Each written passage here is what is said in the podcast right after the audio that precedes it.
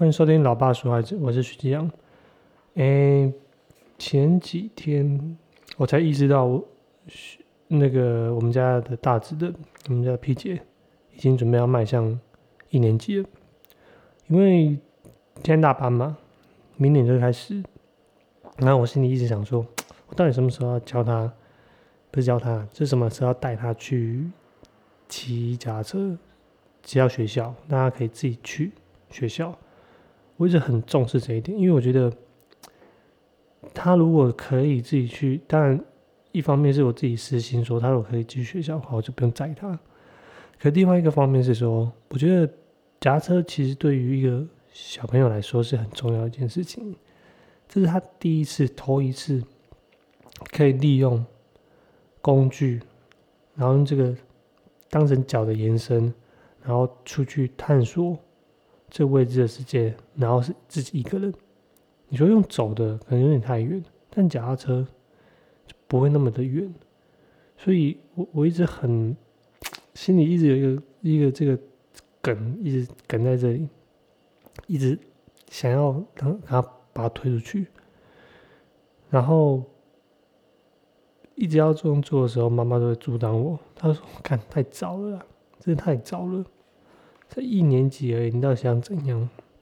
后来想想，也对，一年级而已。我那时候小学也才一二二三年级吧，应该是二三年级才才开始，所以我觉得好吧，那就之后再说。那突然让我想到，看蜡笔小新那些人真是天才耶！蜡笔小新里面那些人都五岁就会买菜，然后。自己跑去外面玩，然后所有的你你不会看到，你不会看到任何一个家长，然后带着他们那五个村我部防卫队，然后到公园里面陪他们玩，不会，永远不会，几乎不会，我没有看过啦，我没有看过。我突然想到这一点，就哇，看超猛的，真的超猛的。好，那这边就是。讲到说，呃，这样子的这样子的环境，我们到底会养出什么样的小孩？也许是因为日本他们的治安真的太好了，我们太放心了，太放心把给孩子丢出去外面了。嗯，也许是因为日本的交通太好了，我们这边可能就是因为交通吧，我觉得应该是交通吧。我们之后再聊一下交通问题，好不好？台湾的交通真的是。唉，OK，那直升机教养、密集教养这东西，都是世界的趋势啊。其实都是世界的趋势，因为贫富不均一直在增加。这本书一直在跟我们强调的是说，贫富不均的影响会影响到所有的教养的方式。因为在过去那个年代啊，我们上一辈就是你常常会听说就很自由啊。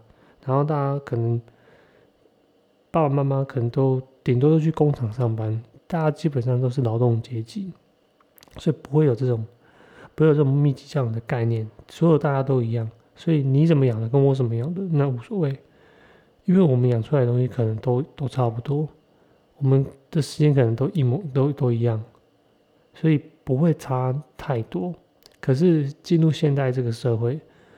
我们每个人的职业分工都不一样，所以所有的家长都会有焦虑，他都会焦虑，都会觉得自己永远都跟不上社会，自己永远都没有办法，就是可以跟大家平起平坐，所以这份焦虑就会造成说，我们对小孩子的压力，或是对小孩子这密集教养，会有一些，就是，诶，怎么讲，过过多啦，过多的一些。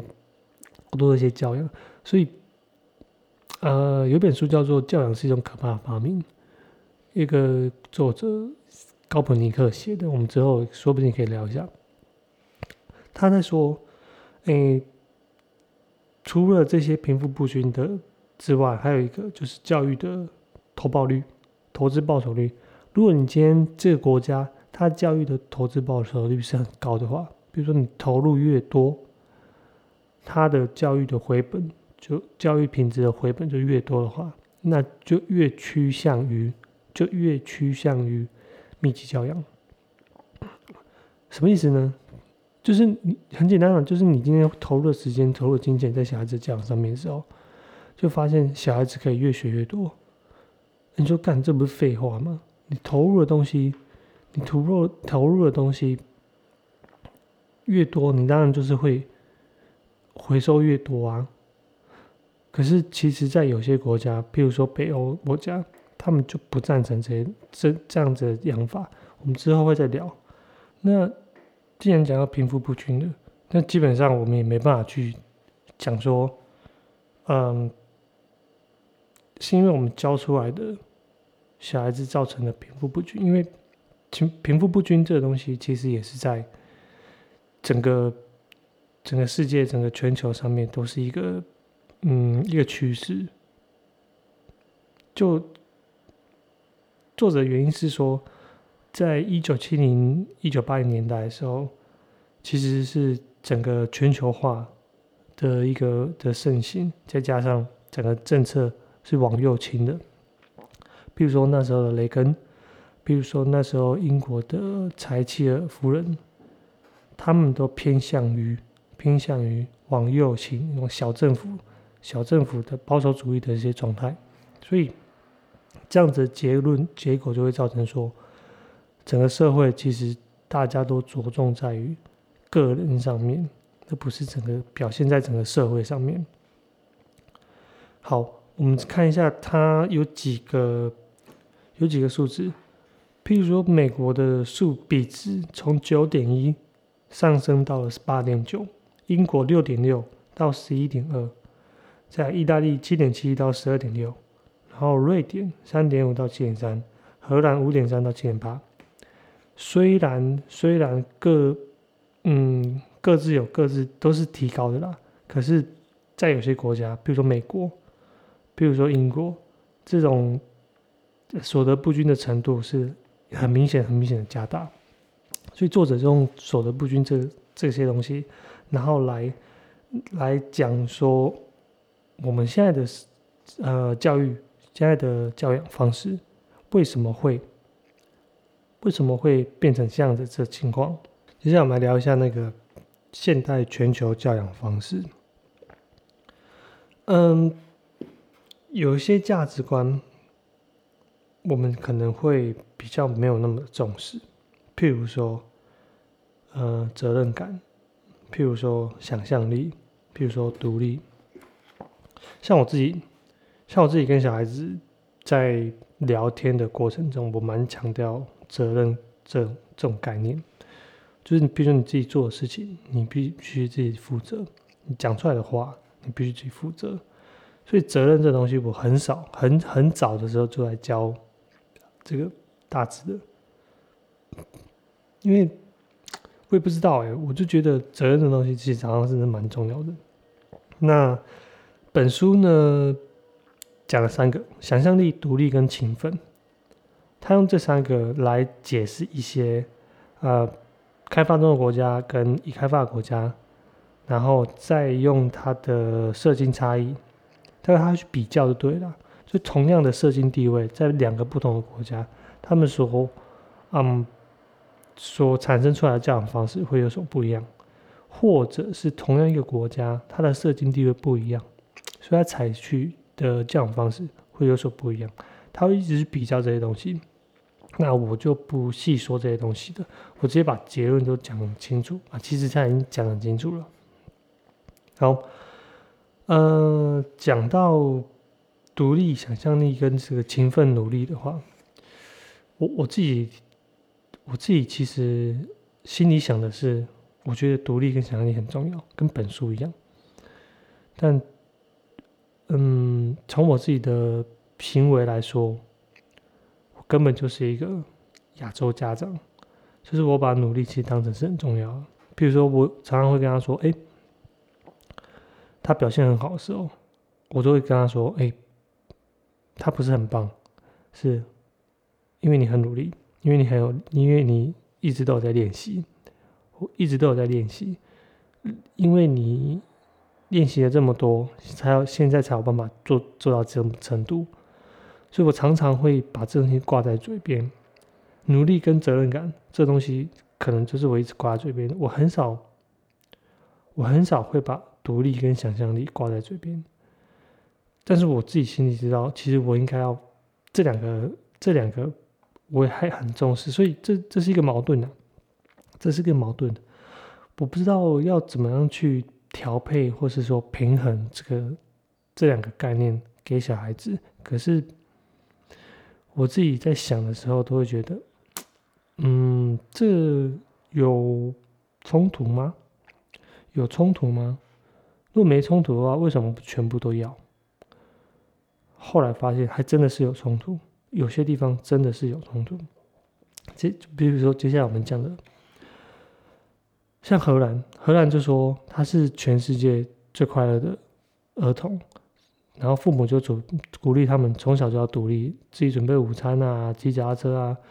什么什么有的没有的，后来就发现说，哎，荷兰的父母他们不重视勤奋这个字，他们不要求他们小时候就要有所成就，然后，然后自己小朋友就在自己附近的游戏场玩耍，然后没有家长在旁边，所以有些高风险的行为他们是可以接受的啊，比如说在市区骑脚车不戴安全帽，这些东西都是，然后。不需要写作业啊，什么有的没有的，反正你就发现说，荷兰就是小朋友就很快乐就对了。荷兰的条荷兰的状况可能比较明比较明显。我们看一下瑞典的，瑞典就说，呃，其实他们都可以让小孩子都在外面跑，都在外面跳，小孩子会自己找到方法。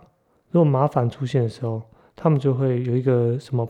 标准流程启动，然后就是会就说，还是小大人还是会进来，只是最后都会说好啦，他们只是小孩子，所以他们的方法对我们来说可能都是一个很放任的方式，就在宠小孩啊，在溺小孩啊，所以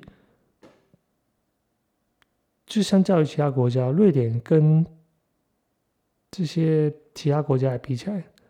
他们他们的犯罪率超低的，他们犯罪率超低的，所以意意思就是说，他们很多时候他们可以有办法自己去处理这些问题，在独立上面。可是，可是他们因为没有压力的问题，没有压力的问。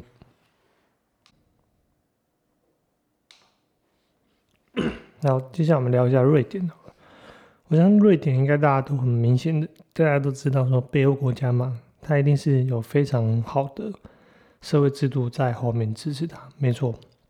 那在很多的很多的教育方面，它就是全额免费，而且几乎都是政府补助，所以他的财富分配的政策，所以会非常的影响到他的教养，会超级影响到他的教养的这样方式。他也是全球最放任的父母，他们他们觉得在没有危及到很安很嗯安全的情况下面，他应该得到最大程度的自由。比如说发生冲突，在游乐场发生冲突，你可能有些小孩子都会自己跑去找妈妈，可是对于瑞典的父母来说，他们就坐在那边，他们不会去监督小孩的行为，所以问题发生的时候，他们不。会去介入，他们会觉得小孩就会自己找方法嘛，所以在人际关系上面，他们就会自己学会去解决这些问题。其实让我想到，我常常带他们两个出去游乐场玩，然后才会发现哦，就算我们自己讲自己再怎么开明、开放、自由，我们还是都在小孩子旁边，我们不会就是丢着，然后我们自己。在旁边喝咖啡，或是怎么样？我想我们自己很难顶得住那种社交压力。就是说，哎，小孩子在那边你怎么都不管？小孩子在那边快发生危险了，你怎么还坐在那里？像我老婆，她一定是没办法接受，我都会捏着大腿，尽量尽量不要在他旁边，但是我眼睛会看着他们。这也就是一种直升机啊，这还是一种直升机啊，只是说我没有在旁边，就是碎碎念。但我知道，我眼睛还是要看他们，比如说怕丢掉啊，怕什么东西的，对啊，这时候我会常常说，哦，干，如果这时候在北欧社会，我也许，也许我就不用这么的，这么的紧张兮兮的，因为我们总会感觉这个社会还是没有很安全啊。那这样子真的就是会影响我们自己对小孩子的一些心态。小孩子如果离开你的视线超过几秒，你有时候都会觉得啊，在哪里，在哪里，在哪里，在哪里？尤其是他一个人在玩的时候。如果今天是有其他朋友，我觉得就还好，可能真的就还好。我们可能就是拉一张椅子，然后在旁边坐，然后还有跟其他朋友在玩。所以我也觉得，在这里讲回我自己的感觉啦。有时候我会刻意的去约。那个阿杰的朋友的爸妈就刻意就刻意约他们出去玩，因为呃不是去玩的，就是说去游乐场、游戏场，然后让他们小朋友自己去玩，然后大人真的就是在旁边就比较轻松一点。第一个是因为我觉得人际关系其实真的蛮重要的，如果这时候他可以知道说，哎，有一个好朋友。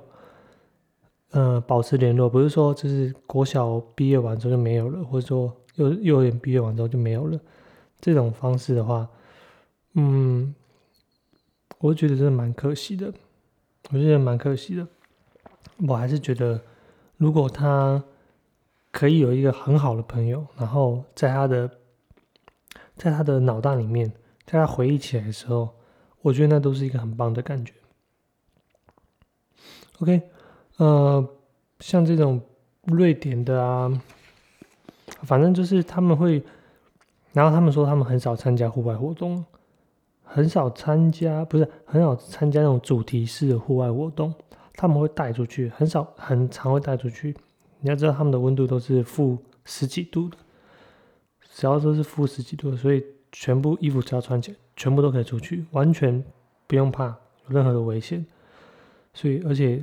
直接在外面睡觉，超萌的，超萌。可是你知道瑞典的儿童死亡率是全球最低的，全球最低的。所以他们还有一个，我我我看到就觉得哇，超棒的，一整年都在户外玩。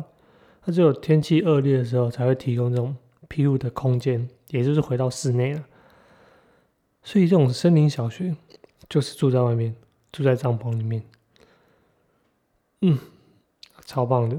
但是我知道我们不一定有办法接受，因为你都在外面了，都在外面。好，接下来讲一下德国跟瑞士。德国跟瑞士基本上没有差多少，只是说他们在十四还是十二岁吧，十四还是十二岁有高年级的时候，他们开始分分科啊，跟我们跟我们这些分科有点像，他们开始分科。那他们要参加什么高中考试啊？入学导向的文理科，还是这种职业高中？其实蛮，嗯，怎么讲？跟我们比起来的话，应该也差不多，跟也差不多。但是他们这些东西，其实我们蛮好想象，就是说，因为像德国啊，我们都知道，就是他们的职业类科的很强嘛。所以他们很早就是会分开，然后去去看所有的小朋友的属性，然后决定说他们到底之后要选择是哪一条路。OK，这是瑞士的。再讲一下英国好了，英国就是相信努力努力努力，相信可以自自己可以成功，然后坚持坚持坚持，其实跟我们好像有异曲同工之妙。他们。慢慢的开始在对于这种小孩的密集教养是有非常非常大的转变。我们以前以为英国啊、美国都是那种很开放的国家，可是这样子听起来、这样看起来，其实因为阶级的问题啊，英国有很很很强大阶级的问题。譬如说那种，那叫什么？呃，伊顿公学。或者这种精英学校，英国是非常非常强调那种精英的。再聊一下中国，中国就是说，嗯，我知道什么做才是对小孩子最好的，所以每天花十倍的时间陪小孩做作业，然后，然后陪小孩去上很多的课，然后对勤奋、勤奋这个东西的价值观，美国是六十五趴，瑞典是十一趴，然后，诶，中国是，哇，好像九十几吧，就是他完全。像我就觉得说，哇，听到看到这边觉得很泄气。我自以为自己是很开放、很自由的，但其实都是一样的。你你以为你的选择是你的选择，没啦，很多都是社会上，很多都是你原生家庭的，没那么简单，真的没那么简单。然后。他这边提到一个电视剧，我没有看过，但是我大概知道是《虎妈》吗？虎妈的迷失吗？还是什么东西的？反正就是那个那个赵薇演的，赵薇演的。呃，有兴趣可以去看一下。我上面上面稍微写了一下，说什么最好的教育，最好的教育。所以要住学区房啊，什么什么什么什么成，最后终会成功啊？不太懂。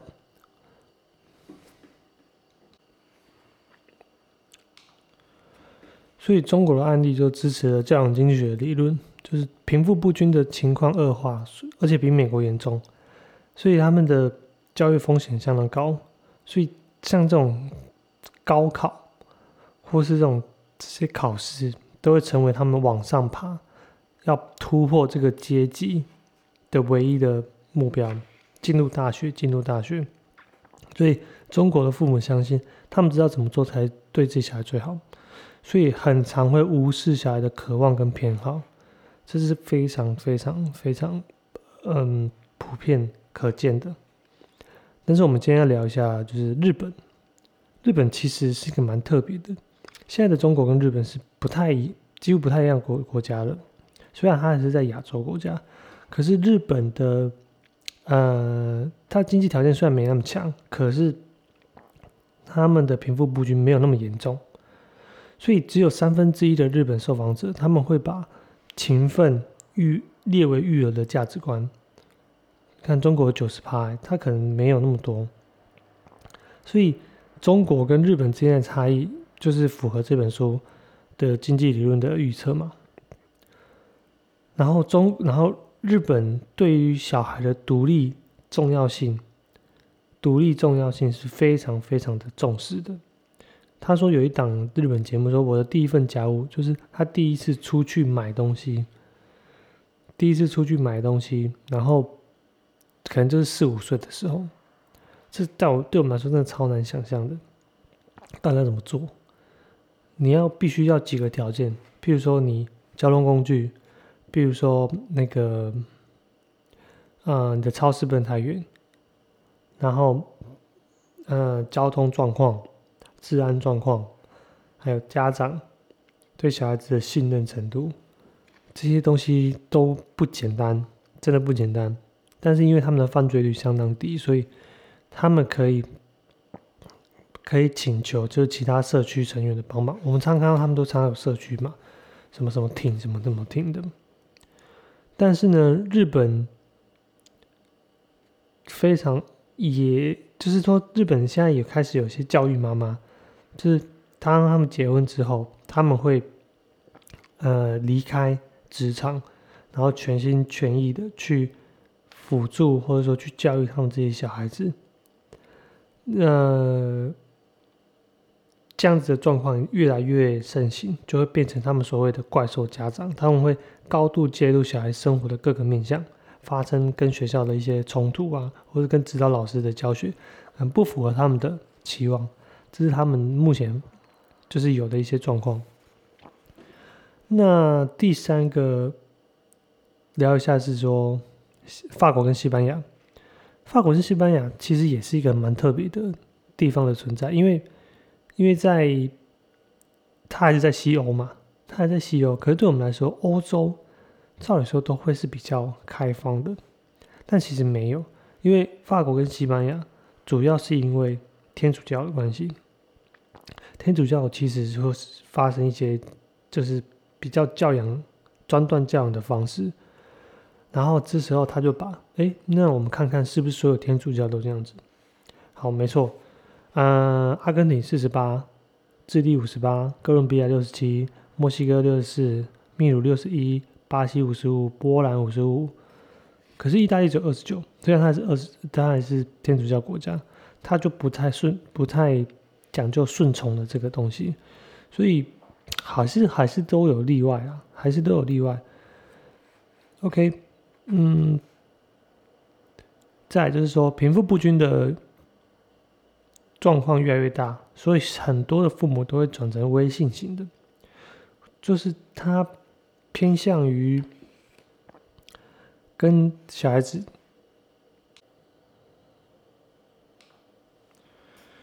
好，我们稍微聊一下，嗯，专断的由来好了。其实有时候我自己会。我自己会就想一个问题：说，如果当初我的家长，当当初我的家长，他不是用这样子的方式教导我的话，我到底会长成一个什么样的小孩？会长成一个什么样的大人？所以，我我觉得每一个人，他们对于自己家长的教养方式都会有，都会有有意见。我几乎不会听到说你对自己的爸妈说：“哦，我觉得他们教养方式太棒了。”不会。因为你就活在那个环境里面，你就只能接受，所以大部分都会就说，嗯，可能会有点遗憾，但是不会一直去说哦，如何如何，嗯，如何去想这个问题吧？可能都会也也多少都会有抱怨，都大部分都是负面的啦，不会说哦，超棒的，我爸妈对我真的超棒的。我觉得，但是在表面上，你一定会一定会这么讲。那我们现在讲一下我们自己潜意识里面的那个小小的刺。为什么他们那时候要这样教我们？为什么那时候要这样教我们？在工业化之前，就是很多我我们是以国家来讲哦，我们是以国家来讲，不是以时间性来讲。在国家在发展工业之前，其实大部分都属于农业经济。在农业经济，你最主要。最最主要最大的生产力就是你的人口，你必须要尽量多生小孩子，你才能在农耕的生活之后有更大的能力去处理这些去处理这些生产力的问题。所以尽量可能的生，尽量可能的生，其实因为不需要太多的知识，很多的知识都在家长的脑袋里面，都在家族的长辈的脑袋里面。所以下来的时候，你最主要就是要听话，因为知识都在我的脑袋里面。你只要听我的，你只要听我的，很多事情就会解决了。那时候甚至也没有学校，或是学校里面不需要教这些东西，所以就会变成说，呃，在他们的想法里面，听我的真的很重要，因为我是你的领导者。那在你生的小孩多。然后又是用这种方式教养出来的时候，难免会觉得说：“哎，嗯，像我爸他们比较还好，他们生了三个，就是我爸里面有三个兄弟。可是像我阿公有五六个吧，五六七个我都忘记了，我都忘记了。反正你你用这个观点下去看的时候，你就会觉得说，其实。”真的不是可以自己决定的事情。虽然这本书一直在跟我说：“哎，你是如何做决定的？”可以用经济学来解释，可是社会学来解释的话，就真的说，那时候好像也别无选择。你总不能期待一个农夫没读过书的人，然后跟他的小孩子好好的讲话，太难了吧？太难了。所以，你今天如果在家族里面，或者说在兄弟姐妹里面，你是一个比较有想法的人的时候，你你有可能就会造成大家的负担，你非常有可能造成大家负担，因为大家都做一样的事情嘛。可是因为我们的风险就是就是跟就是跟做嘛，你今天突然有自己的想法，然后你不工作，我们就等于是少一个生产力了，因为那个那个时候的社会是不支持你。去自己去外面打拼的，所以团结就是力量，你少了一个力量的时候，大家就不团结了。所以以这样子来想的话，真的就是会比较，嗯，比较可以接受，比较慢慢的可以接受。他们社会流动性也比较低，所以不太需要说有一个自己的想法，或是跟自己到外面去打拼的这种这种精神。那这是工业化之前，那工业化的时候，就是大概就是我爸妈那时候年代，他们小时候深陷，他们小时候就是深受这些教育理念的影响，所以长大之后，他们也一定会被影响，这是一定的。那那时候大部分人都是属于劳动阶级的状况，你像劳动阶级的状况的时候，你工作上是很是。不是说真的超忙，但是也是正常的上下班，只是你还是不知道怎么样去引导小孩子。你只知道说哦，嗯，小孩子就是会长大，可能就好了，会长大就好。你不会可能不会期望说他他长大的时候，呃，要做很多很多很多的事情。这这样讲其实不对，好像有些家长好像也会也会很期待。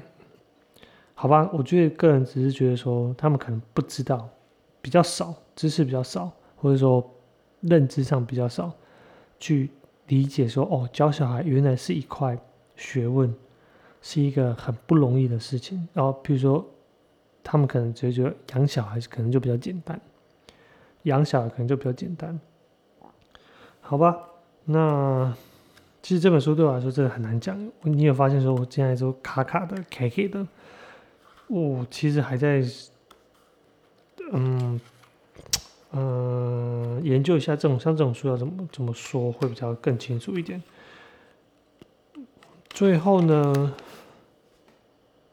这本书其实没有一个解决办法，就是说他只是提出了他们的分析的结果，基本上没有什么解决方法。它不是一个工具书，它不是一个工具书。其实我也在教养方面，我也看了不少工具书。什么什么？如何三招就让你小孩不哭？就是嘴巴捂起来。呃，如何要养出什么什么样的小孩？好，这些工具书的时候，其实你会发现，看了十本，你还是只会照这些方式做，你很难，你很难。为什么？因为你没有被内化，你没有被内化。你你很多时候还是照着你的原生家庭的方式去去教这个小孩，所以第一个点并不是说你要去学书上的东西怎么教小孩，而是你要面对自己的原生家庭，面对自己的性格，面对自己的生长背景，好好的审视自己，或是觉察自己，说，哎，这东西到底是好还是不好，是对还是不对？那像我自己的呃。我自己的一个想法，或是我自己的一个哲学概念，就是说，其实如果你可以稍微想说，不管怎么做，不管怎么做，我只要跟我的家长不太一样，不太一样就可以了。如果我今天教小孩的方式再跟他一样，那我我觉得就有点可惜。为什么会这样讲？不太一样，只要不太一样，你你你甚至会说，干嘛不说？我只要教的比我爸妈还要好就好了。其实一样道理，没有什么好跟不好，没有什么对跟错。很多时候是因为这个社会在推着你走，并不是说，并不是说你想选什么选择的。因为所谓的好跟不好很难定义，真的很难定义。但是只要你认为，你只要认为你不要跟他走上同样的路线。你只要认为你跟他教法可以有所不一样，那就 OK 了。我觉得这样子来说就 OK 了。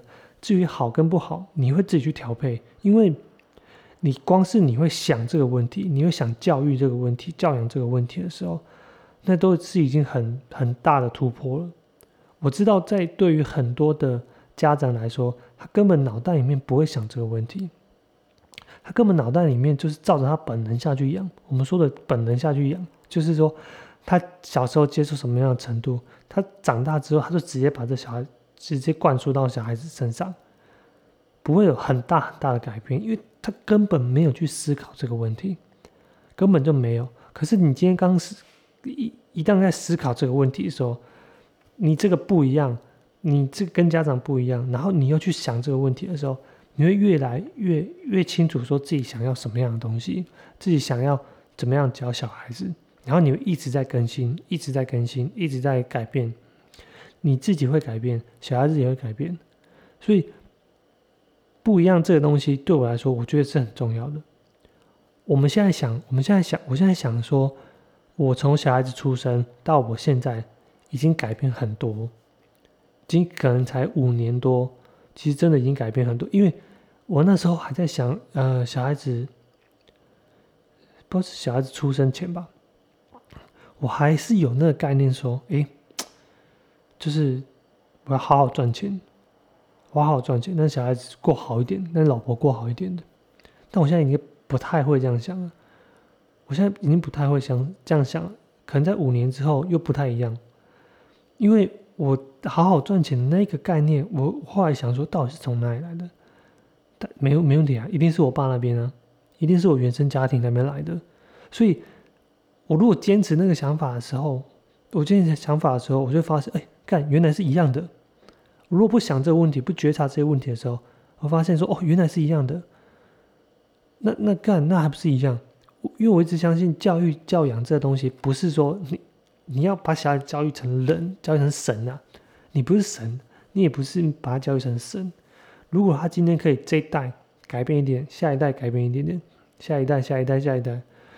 那我们社会其实就可以慢慢的、慢慢的变更好，没有必要，没有必要一下子就整个做一个革命性的改变，这个社会可能没法接受，你也可能没办法接受，但是你又很想做，你就发现说，哦，你的焦虑来了，你的焦虑来，你什么都要，所以你的焦虑就来了，好吧？那像这样子的，呃，对陌生人的，不，不对陌生，对这个。家长的断断裂，我们在下一本书可能会聊一下。下一本书叫做《拼教养：全球化亲子焦虑跟不平等童年》。好，可能会比较好讲，因为它里面有很多故事、很多案例，可以让我们就是更明显的知道这些社会跟教养的一些相关性。那好，就这样吧。